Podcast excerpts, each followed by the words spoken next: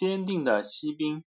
从前有一个锡做的士兵，虽然他只有一条腿，但是仍然能够稳稳的站立。锡兵站着的桌子上有一个小舞娘，她举着双手，一条腿抬得非常高，但丝毫没有失去平衡。她倒可以做我的妻子呢，锡兵心里想。于是他目不转睛地望着舞娘。忽然，砰的一声响，旁边一个鼻烟壶的盖子掀开了，从里面钻出一个小妖精。锡兵，妖精说：“把你的眼睛放老实一点。”可锡兵装作没听见。好吧，明天你等着瞧吧。”妖精说。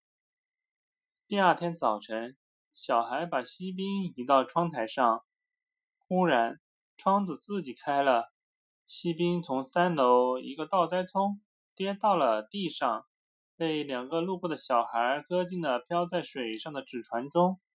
不一会儿，锡兵沉到了水里，一条大鱼把它吞了下去。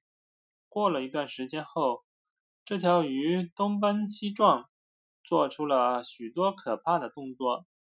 后来，它忽然变得安静起来。接着，一道像闪电似的光线射进鱼的身体里。一个声音大声喊道：“锡兵！”原来这条鱼已经被捉住。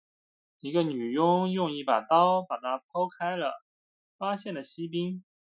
女佣把它拿到客厅里，让大家看看这位在鱼腹里做了一番旅行的了不起的人物。锡兵又来到了从前的那个房间，又看到那位可爱的舞娘，他们相互凝视。没有说话。正在这时，小孩把锡兵拿起来扔进了火炉里。这当然又是那个小妖精在捣鬼。锡兵觉得身体在慢慢的融化。这时，门忽然开了，一阵风闯进来，吹起了那位小舞娘。她就像仙女一样，飞到锡兵的身边，化为火焰。第二天。当女佣把炉灰倒出去的时候，她发现锡兵已经成了一颗小小的锡星，而小舞娘那颗亮晶晶的装饰品，深深地印在了锡星上。